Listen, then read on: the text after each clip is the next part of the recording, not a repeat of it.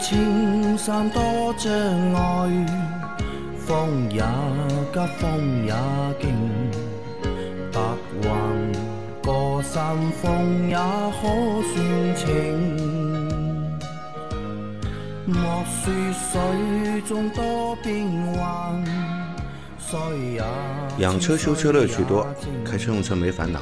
大家好，欢迎收听老秦汽修杂谈，我是老秦。大家好，我是老秦的小工杨磊。那今天呢，只有我们两个人今天我们唱双簧啊，今天我们唱而啊，且这个星期啊，后面几期都是我和老秦两个人。对，原因是什么呢？原因是因为今天我们在录节目的这一天啊，是正好是七夕节，对吧？嗯我们的阿 Q 同志，对吧？嗯，估计是过七夕节去了，所以今天请假，不能参加这个星期的。阿 Q 的理由是开会了，呃，开会了，对吧？对嗯的，他理由是开会了，然后呢，他还发了个图片给我看，对吧？他说一个开会的一个房间给我看，我说你肯定和你女朋友去过七夕了嘛，嗯但他把那个照片发给我看，对吧？他说在开会，嗯，啊，到时候我会把这张照片啊贴在这一集的，就是那个节目介绍里面，大家来帮我分析分析啊，到底是开会呢，还是去过七夕了？嗯，对吧？好吧，那说到这里啊，我觉得有个事情也蛮有意思的啊，七夕节，对吧？这个东西，我记得我小的时候，很小的时候，就我懂事的时候，就读书的时候啊，那个时候情人节已经有了。嗯就已经有情人节这个概念了。对吧，二月十四号，那马路上有那些就比我大的哥哥姐姐啊，他们会过情人节，对吧？路上有很多人卖玫瑰花的，但我小时候是从来没有听到过七夕节也要过的。我知道这个传说啊，知道就是牛郎和织女这个传说商家搞出来的呀，啊。现在为什么商家搞出来的？商家搞出来的，这个都是商业节日。这都是商业节。对的，老秦对这种节日有什么看法呢？嗯，对这种节日啊，啊，对这种节日的看法很多啊，很多对，都是负面的看法。都是 都是不赞同的看法。对的，啊，好，那我们来和大家做这个星期的节目啊，回答上个星期的问题。那回答之前还有一个事情要说一下，就上个星期我们在星期的时候说了浓眉大眼的老秦啊，嗯，也有了黑粉了，嗯啊，但是这个星期我看了一下我们的节目里面啊，呃，每一期几乎那个小伙伴嗯也都留言了。嗯，对吧？也都是批评的话，对吧？或者是不好的话，永远就那一句话永远就那一句话，甚至有的在当中有一集里面他还留了两次。我在想是为什么留了两次？是不是上午留了一次之后，下午忘记了，对吧？觉得自己忘记留了，再留了一次，在一期节目里面留了两次。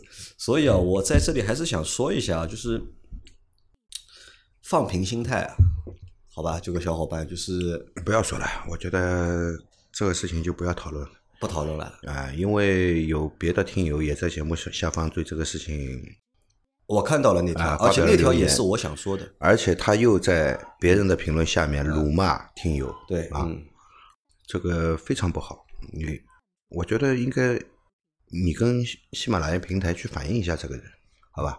不行的话，给他禁言嘛。给他禁言。对对对，啊，这个说我也就算了，对吧？辱骂我们的听友是不可接受的啊。那么我们一条一条来。来，第一个问题，我又来了一个打不死的小强，对吧？三位上仙，上午好，直接上问题。零七年的马三，刮过腻子粉，全车喷过油漆，这段时间两扇后门有两个鼓包的现象，门板应该是生锈了，以前处理过一两次的，但是结果还是逃不掉鼓包，还是用最好的钣金粉，这个问题比较头痛啊。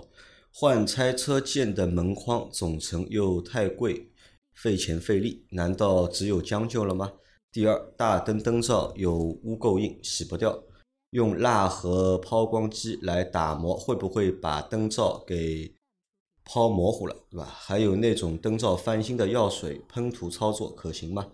稳定吗？谢谢解答啊。它有两个问题，第一个问题是它的门啊，嗯鼓包了，之前是做过油漆的，应该是，嗯，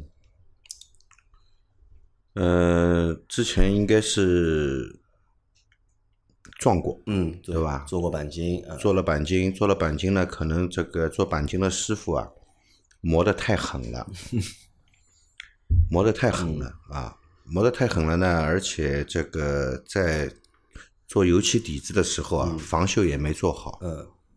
啊，那么时间长了以后呢，那么水分进去，进去了以后呢，它这个钢板表面锈掉了啊，就锈掉了。锈掉了以后呢，一旦锈掉了以后呢，你这个原子灰啊，嗯，在钢板上是咬不住了。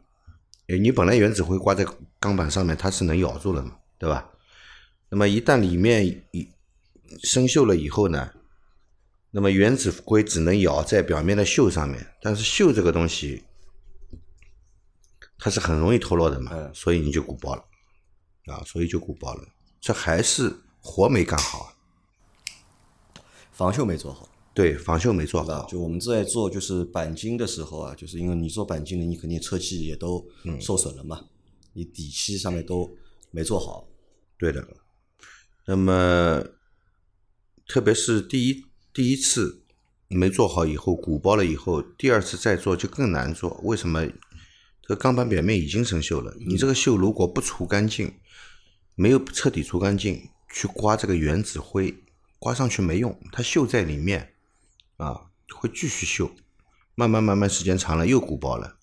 所以这个除锈一定要除干净，除干净以后啊，最好是这个涂防锈漆，涂防锈漆。涂防锈漆啊，或者用底漆遮盖，然后再刮腻子，啊，就先上漆，再刮腻子。哎先上一遍底漆，先上一遍底漆啊，这前提是你的锈一定要除干净啊，锈不除干净，你这个问题永远解决不不掉啊。你说你已经用了最好的原子灰，呃，最好的原子灰也鼓包，这个没有办法解决的。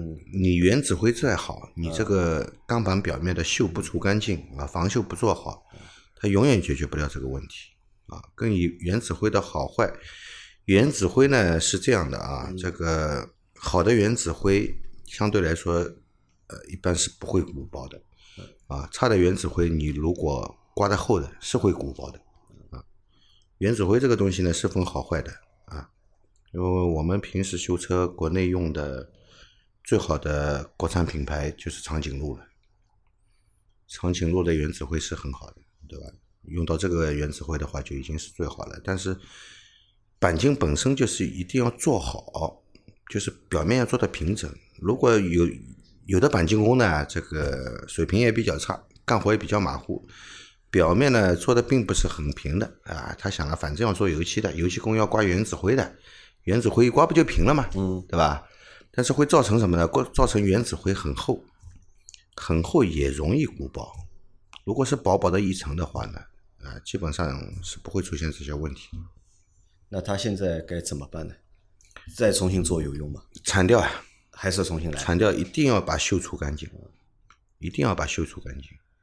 先重新做一遍，对吧？就把锈铲掉，然后上底漆，再上腻子，对再去喷漆，对就要重新再来一遍这个活，对，就可以干的，可以做的啊。可以的，对吧？啊，好的。那他还有一个问题是啊，关于那个他那个大灯的灯罩有污垢印，洗不掉，对吧？该怎么解决？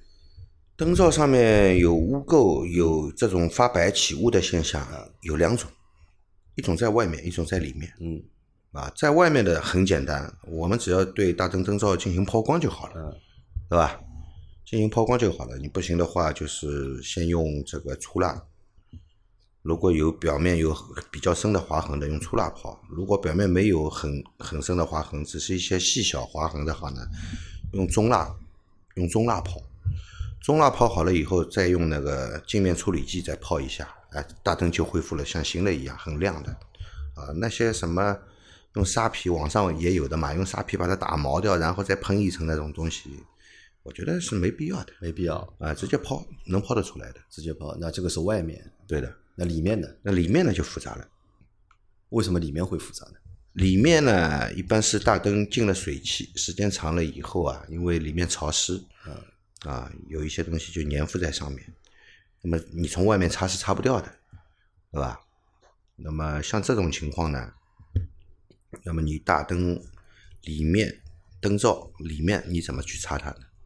把灯罩拆掉，嗯，对，如果你不换大灯的话，那大灯要开壳，嗯，把大灯壳打开，怎么打开呢？大灯壳是放在一个专用的烤箱里面啊去烤。等温度上来了以后呢，因为大灯灯罩后面的那个蛇胶啊，它遇到高温以后就会变软啊。这个时候呢，你可以把大灯灯罩撬出来，撬出来，撬出来以后呢，对里面可以进行清洁。里面一般是不要打磨的啊，擦一擦就干净了。因为里面它是不会碰到什么异物啊什么的东西的吧，只是有一层白蒙蒙的啊，把它擦干净。擦干净就可以了。擦干净以后装回去，装回去的时候呢，要重新打蛇胶，蛇胶要重新打啊，重新打蛇胶。那么把灯罩压上去，压上去以后继续烤，还是要放到烤箱里面烤。等蛇胶烤软了以后，继续把它压紧。压紧以后，旁边是有固定的那种，有那种固定的卡子的，金一般都是金属卡子啊，把它按照原位卡卡紧。这样呢，一个大灯就修复了，而且这样有一点好，以后里面不会再发白了。啊，因为重新密封过了。啊，重新密封过了啊，之前应该是有蛇胶，这个时间长了，是因为密封有问题，时间长了它可能有进水啊，产生这些问题。啊，好的啊，那这个小伙伴按照老秦的这个说法去处理就可以了。来，我们再看下一个问题：水箱的水管能不能保养？有什么好办法防止老化？水箱的水管，到水箱是水箱，水管是水管啊，是两样东西。他我估计说的就是水管，就是防冻液走的那嗯那些管道。水管呢，你说要去保养它呢，比较难，嗯啊，因为它里面就是流动的防冻液，嗯，对吧？你要说去保养水管，这个水管的材质是什么？就塑料、橡胶的，橡胶的啊。水管都是橡胶的，都是橡胶。车上的水管都是橡胶的啊。那么要去保养它的呢，只是外部暴露在机舱里面，就是这个水管的外壁，嗯，它有可能时间长了有可能会老化。那么内部你也保养不到，对吧？外部可能会老化。那么可以用那个。保养橡胶的啊，就是类似于我们保养车门密封条啊这些这些硅喷剂啊，可以喷一喷、擦一擦，呃，对这个橡胶表面出现这种细小裂纹的这这些老化现象。那么，如果就是你要说到水箱里面怎么保养，其实就是我们定期更换防冻液，那么防冻液时间长了会酸化嘛。其实对水管、对水箱都有腐蚀作用，都有腐蚀作用的，对吧？定期更换防冻液。那么现在还有一种产品，还有一种什么产品呢？就是叫冷却系统保护剂。冷却系统保护剂。那这个冷却系统保护剂怎么用的呢？冷却系统保护剂呢，它是保护整个冷却系统的。嗯。啊，对冷却系统的这些。密封件，密封件其实就是橡胶的，对吧？对密封件啊，对这个金属件啊，都有一种保护作用，可以防止这个金属件的生锈氧化。那它是什么掺在那个防冻液里面吗？对，就是你换你换防冻液的时候啊，随着新的防冻液一起加入就可以了，很简单。那我问一下老秦啊，像这个就是水箱的水管啊，或者水箱啊，嗯，就正常情况用的话，我不去保养它，不去管它，正常用可以用多长时间？呃，水箱的话，一般来说用个十几万公里应该没问题。十几万公里没有问题。对，也有用到二十几万公里的车，水箱也是好好的，对吧？那我之前一直听到过有就是水箱爆掉，对吧？嗯，水管有爆掉的，有的也会有老化了。老化了，啊，老化了。其实跟这个我们使用的防冻液是有关系的。你如果那用那种品质比较差的防冻液，比方说它里面不是乙二醇，它就是乙醇，啊，卖的很便宜，乙醇加点色素在里面，这个东西在里面对橡胶的这个老化损害作用是很大的。其实，啊，会导致这个橡胶水管的提前老化。啊，如果你不注意的话，碰到夏天啊，然后高温。压力上来了以后，哎，它爆掉了。那其实就是正常使用防冻液，对吧？用合格的防冻液就可以了。对的，也没有什么特别多的可以去做的那对对些事情。对对。啊，如果你一定要增加保护嘛，防冻液换的时候里面加一加一瓶这个冷却系统保护剂。再下个问题，各位老师好，我是小地方的车主啊，没开过什么好车，请你们帮我解开疑惑。我是二零一五款赛欧三和二零一八款科沃兹的车主，买车的时候价格相差不远，两辆车在高速超过一百公里每小时时感受相差很大。赛欧三会发飘，不敢再加速，科沃兹却很稳，最高跑过一百六十公里每小时。请问这是和车辆的底盘有关吗？是不是不同的车在底盘的研发投入和测试相差很大？还有就是长安、吉利、五菱三个月就可以出研发一台新车，马自达之类的车企三年都开发不出一台新车，是因为投入不足还是精益求精？很喜欢众泰的 SR 九，外观那么好看，为啥还是卖不动？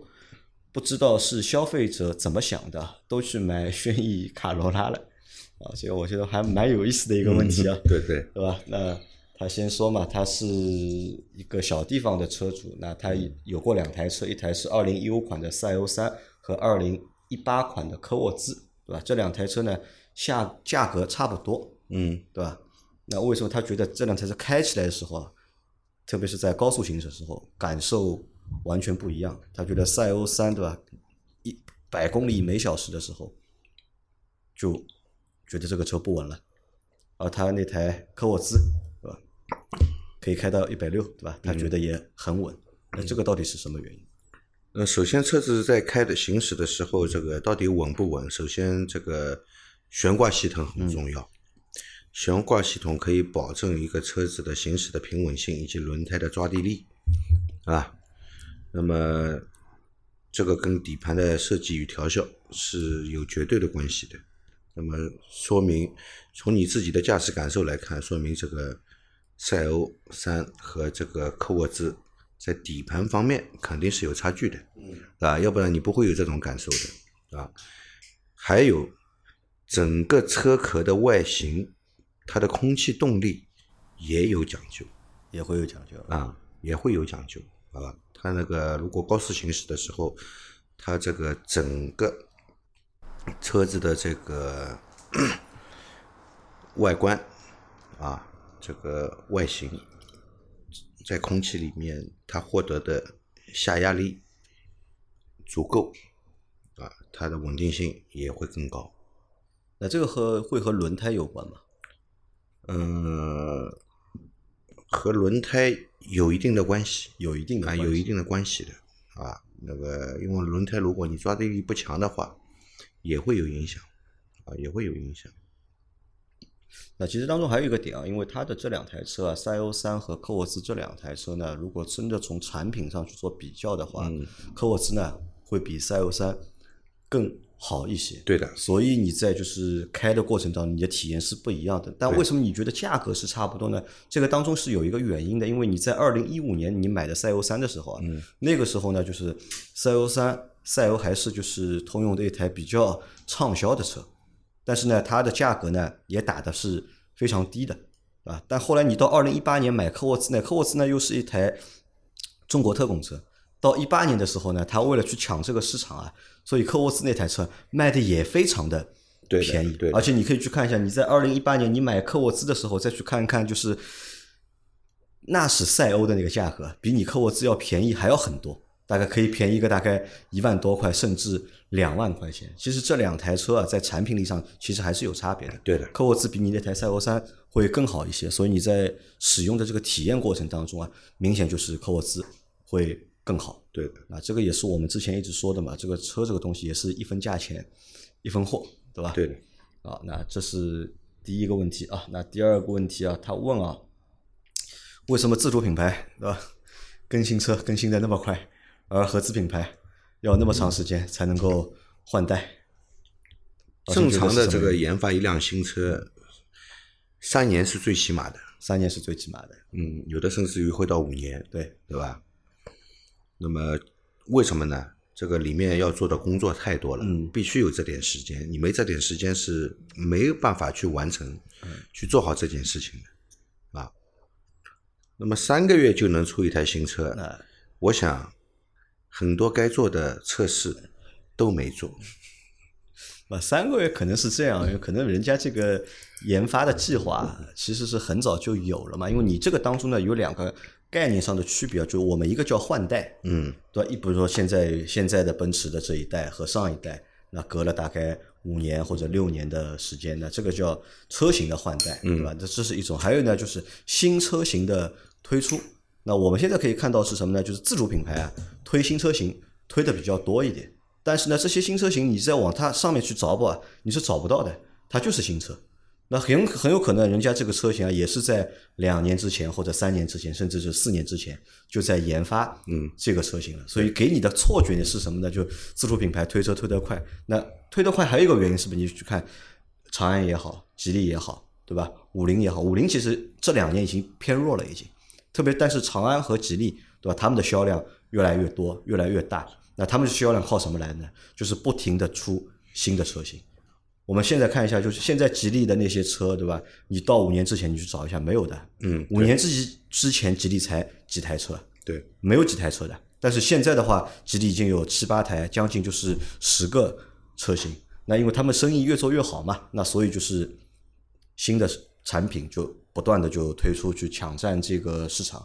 那这是一个原因，还有一个原因，你说到合资品牌，因为合资品牌对合资品牌来说，就是出一台新车的这个代价非常大，因为合资品牌其实都是有几十年的历史，而且他们目前在中国卖的这些车型啊，在中国市场可能已经两代三代了，已经产品都是很成熟的。那对他们来说，其实也没有必要就是不停的去出新的车型，因为一研发的成本非常高，二新的车型出来之后，万一卖不动，对，对吧？这个对他们来说没有必要嘛。老的那些车型或者现有那些车型卖的已经很好了，所以就没有必要再去出新的车对，型。作为主机厂来说呢，我的这个产品只要在市场上有竞争力，能够保证我的销量，我是不愿意再去出新款啊，的，没有必要嘛。对吧？因为出新款的话，它投入很大，那么为什么还是会过个三五年就有一个新款出来呢？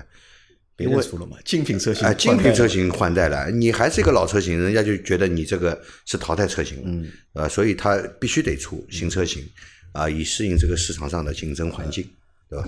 好，那他还有第三个问题啊，那第三个问题我觉得就特别有意思了。他觉得众泰的 S R 九啊，长得很好看，对吧？但为什么这个车就是卖不动？到底是消费者不懂呢，还是 什么原因？老秦，你怎么看待众泰？众泰，哎呀，众泰也没什么好说的，其实，对吧？你你就看看众泰的这个车的保有量啊，你就知道了，对吧？我相信啊，这个一一辆好车，嗯，不会让这么多的人去不选择它的，对吧？那么之所以不选择，有些人可能身边有朋友就买了一辆众泰，然后他他开众泰的朋友跟他说这个车怎样怎样怎样怎样，好了，他去买车的时候呢，就绝对不会考虑这个车，对吧？呃，再说众泰这个车啊，这个这个这个路线啊，永远靠仿，对吧？皮尺皮尺布嘛，对吧？就是一直去模仿别人的外形嘛。那我觉得，你觉得就是众泰好看啊，很有可能有一个什么原因呢？就是你可能没有看到过，就是众泰的这些车型的被他模仿的这个车啊，对原型车你可能没有看到过。如果你看到过原型车之后呢，你再去看这个车呢，你就觉得 low 了啊，这个我我就打个比方啊，就因为今天阿 Q 不在嘛，对吧？我来打个比方，就比如说我们看一些明星，我们在电视上看到一些明星，对吧？那有的人啊会和明星长得比较像，嗯，对吧？或者有的人会刻意的去模仿明星，嗯，或者克隆明星，对吧？那你把两个人放在一起，对吧？你可能如果你之前没有看到过刘德华，哎，你看到一个和刘德华长得有点像的人，你会觉得这个人蛮帅的。当你看到过刘德华之后，你再去看到一个有点像刘德华的人，或者是模仿刘德华的人，那你会觉得是本尊对吧？元神更帅，还是模仿那个人更帅呢？那我相信大多数人都会觉得就是本尊对吧？元神会更帅一点。那你有这样的一个想法，可能我觉得就是看的还少了点，如果那些原型车型啊，你都看过了，对吧？而且那些原型车一代一代怎么演变过来，你都了解了、看了，回过头呢，你再去看众泰的车呢，可能你的感觉就会发生不一样了，就对的，好吧？那我们再来下一个问题，嗯，分享一则经历啊，我的车在六年七万公里的时候，偶尔出现 ABS 报警。方向盘无助力，手刹灯常亮。凭个人经验是 ABS 出了问题啊，但去汽修店检查时说是电瓶亏电了。我想电瓶也用了六年了，也没有细问就同意换电瓶。特意强调我的车带自动启停，必须用原厂一样的 AGM 电瓶，报价八百。但我网上查询同型号的 AGM 电瓶，旗舰店是一千五百元。我想是不是汽修厂拿的批发价，所以便宜。当服务商把电瓶送过来的时候，我懵了。外观和原厂一样，但生产日期是二零一六年的，明显的翻新痕迹。最后我坚持更换了 F 一 B 电瓶，但过段时间同样的故障又出现了。我回去找他们，最后还是更换了右前传感器，彻底解决。就像听说，呃，就像我说，我听过生活中的很多道理，却依然过不好。这一生，啊，这个是一个就是换电瓶的一个经历，对吧？那它当中其实有几个点啊，就第一个点就是大家不要去迷信便宜的产品，嗯，对吧？因为他网上查的一千五？网上查的一千五，然后汽修店这个剧情反转了。啊！线下店还更便宜，只有一半价钱，对吧？我们一般都是正常情况，都是你在汽修店或者四 S 店给你那个价格，你到网上去查一下，可能网上比你的要便宜很多。对，但是他是反过来的，网上查要一千五百块，然后他在线下的门店，对吧？汽修店人家和他说只要八百块，那其实你看八百块的话是有原因的嘛？A G M 的电瓶不可能在几百块能买啊，买不到，这个肯定买不到，都是要一千以上的。但这个小伙伴我觉得还蛮聪明的，留心啊，就是去看一下就是生产日期啊。对，我相信就是可能我们在买轮胎的时候啊，我们可能大家会去看一下那个生产日期的。对。但是换电瓶有多少人对吧？电瓶拿过来之后，对吧？会去看一下就是这个电瓶是什么时候生产的，甚至去注意一下细节，看看这个电瓶是不是翻新翻新的。好像我因为我大概开车那么多年，我有过两次换电瓶的经历，嗯，但好的确是没有一次我是注意的，因为基本上每次都是一般人都不会注意，在路上哎车打不起来了哎都很着急哎打电话救援对吧？对，让汽修店老板把电瓶送过来，送过来你装好我就觉得可以了，我也没有去观察过这个电瓶到底是什么时候的生产日期。那这个小伙伴他是蛮注意的，是谁说明啊？就如果某个东西啊价格过低的话，嗯。那这个肯定是有问题的，对吧？它这个还不是什么就是副厂件或者品牌件的问题，那就是个翻新件，就是对对吧？那然后还有就是他说，但是用了几天又不行，对吧？还是换了那个就是 F E B 的电瓶。呃，其实用 F E B 的电瓶去替代 A G M 电瓶其实是不合适的，不合适啊。它的这个性能其其实是满足不了。这个 A G M 电瓶所能满足的性能啊，但价格呢，的确是比 A G M 的电瓶要低啊，所以我们原车如果是用 A G M 电瓶的时候，我们不建议换呃 F E B 电瓶，还是换 A G M 电瓶。我们看在这里也很有意思对吧？本来这个小伙伴他是坚持要换 A G M 电瓶的，嗯，对吧？但他最终呢换了一个 F E B 的电瓶，嗯。那可能觉得，我觉得最终的原因啊，有可能是因为价格，嗯，也有可能，对吧？因为他觉得一千五百块钱的一个就是 A G M 的电瓶，嗯，太贵了，那所以换了一个 F E B 的，嗯，对吧？所以他后面的那句话，我觉得还蛮有蛮有味道的，就就像我听过生活中的很多道理，对吧？却依然 过不好一生，对吧？那我觉得原因在哪里？很简单啊，就是因为我这个我们只是开玩笑说。那其实你已经知道了嘛？这个应该换成一个 A G M 的电瓶，对吧？但是你没有换嘛，对吧？你换了一个 F E B 的电瓶，不是不是的，它这个后面的过程不是因为这个 F E B 的电瓶引起的，它是传感器嘛？它是传感器，对吧？我不知道你这个是什么车啊？那以后留言的时候把车型说清楚啊，因为对问题可以我大概做出一个判断啊。那么你说 ABS 灯亮啊，ABS 灯亮了以后呢，这个 ABS 灯亮了以后，呃，汽修店说是电瓶亏电了，对吧？这个解释本身就是不合理的，啊，电瓶亏电 ABS 灯怎么会亮？没有关系的。啊，ABS 它工作只要车辆发起来，哪怕电瓶是坏的，我只要发起来了啊，发电机会工作的嘛。啊，发电机在工作，它是有一个正常的电压输出的，对吧？当然，电瓶这个如果老化严重的话呢，会造成这个电压压降啊，是会这样的。呃，但是降不了多少，维持你这个 ABS 工作应该是没问题的，对吧？那么 ABS 灯亮呢，肯定是 A ABS 整个系统上哪哪里有问题，对吧？那么它这个 ABS 灯才会点亮，啊，是告诉你出故障，要需要你去检修。那么 S ABS 灯亮的话呢，你这个用电脑诊断仪读一下，啊，具体的故障代码到底是 ABS 的哪个部分出现问题了，这很容易判断的，啊。我也不知道这个修理厂为什么跟你说是这个电瓶有问题，他凭什么说电瓶有问题？可能想正好有一个翻新的电瓶卖不掉嘛，想把这个电瓶卖掉嘛，对吧？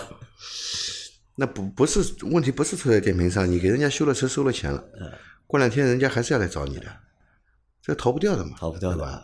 修车嘛，就是一定要把这个问题找出来。啊，针对这个问题，我们更换相应的这个零件来解决问题，对吧？那个靠忽悠怎么行呢？对吧？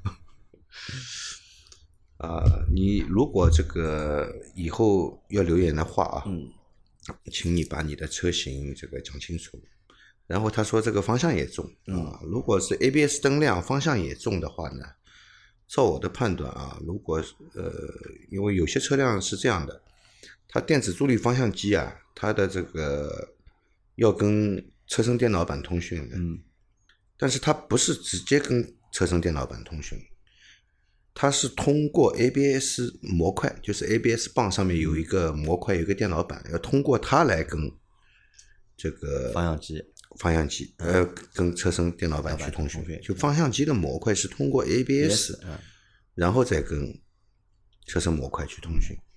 啊那么，如果这个如像你所说的一个传感器，那只是传感器损坏，这个模块通讯上应该是没问题的，模块通讯上应该是没问题的，对吧？那么应该不至于让方向变重，应该不至于让方向变重啊。呃，如果是 ABS 模块出问题了，导致这个电子助力方向机的模块。跟车身电脑板不能通讯啊，那么它就不工作了，你方向助力就没有了，方向就变重了。这个这个解释是合理的啊。这个因为坏坏了一个 ABS 传感器，然后造成方向变重，我觉得这个从从这个原理上来解释啊，很不符合逻辑，不符合逻辑啊，对啊，那他还要去检查吗？呃，如果现在没问题，就这样开的吧，先啊啊，好的啊。那老钱问你啊，为什么我们知道生活当中的很多道理啊，但是为什么有时候就是过不好自己的人生？原因到底在哪里？呃，可能你对这个道理的理解啊。理解程度吧，应该是，或者就是就像我们知道吸烟有害健康，嗯，啊，那为什么我们为什么还会再继续吸烟呢？因为吸烟给你带来快乐了，对吧？因为它对健康的危害不是马上你看得到的，你只是知道，但是你到底相信啊？还是不相信？你是介意还是不介意？要打个问号的。就相信肯定是相信的，但是呢，我又不介意这个事情啊。但是你抽了烟以后，马上就提神了嘛，对吧？思 思路也变得敏捷了嘛，这个是立马就给到你的好处嘛，对吧？就可能是什么？就很多道理我们其实都懂嘛，但只是有的事情我们是做不到而已，对吧？这个不是你知不知道知道的问题，只是做得到和做不到的一个问题。对。好，再来一条。三位老师好，我是非常喜欢老秦这种性格的，因为我也是理工男。今天听你们聊微信群的事，我也是群成员，也听了个大概。我感觉既然是聊开车修车的群，就不能聊别的。我们有个公控群，群里只聊技术和专业不相干的，发了就警告，再发就踢出去。秦师傅别怕踢人，留下的才是真粉。啊，他他的意见是以后群里面对吧？嗯，只能聊车，嗯，对吧？聊别的就踢出去。对我们这个建这个群的最初的就是让我们的这个听友啊，而且特定是听老秦汽修杂谈这个节目的听友，嗯，让大家在群里面大家分享一下、讨论一下、啊用车的这个碰到的各种事情，啊对吧？包括车辆的问题，也包括行驶中碰到的什么事，都可以来分享一下啊。我们是一开始的目的是啊，就是但这个基本上也聊的也都是这个，基本上聊的也包括都是吵架的原因也是因为聊车，呃，也是因为聊车，对，也是因为聊车嘛，聊的就是吵架了嘛，不开心了嘛，嗯。对吧？那其实这个只有小刘经常发一些开车的这些啊东西出来，对吧？啊，小小刘是个例外，对吧？所以小刘以后少发一点这种东西啊。小刘这两天好了，啊，这这些东西不发啊，了他来找过我了，嗯他可能也听了我们上个星期的节目，对吧？他来求过饶了已经。啊。他现在不发了，对吧？但是他老是发一些别别的视频，虽然也是关于车的啊，但是跟他的个人的观点是高度一致的一些视频，对吧？反正小刘大家知道的啊，德漆黑，对吧？啊，因为这个群的问题啊，因为我现在我自己也很困惑，因为我们有八个群，我们有很多群，大概几千个人加在一起，对吧？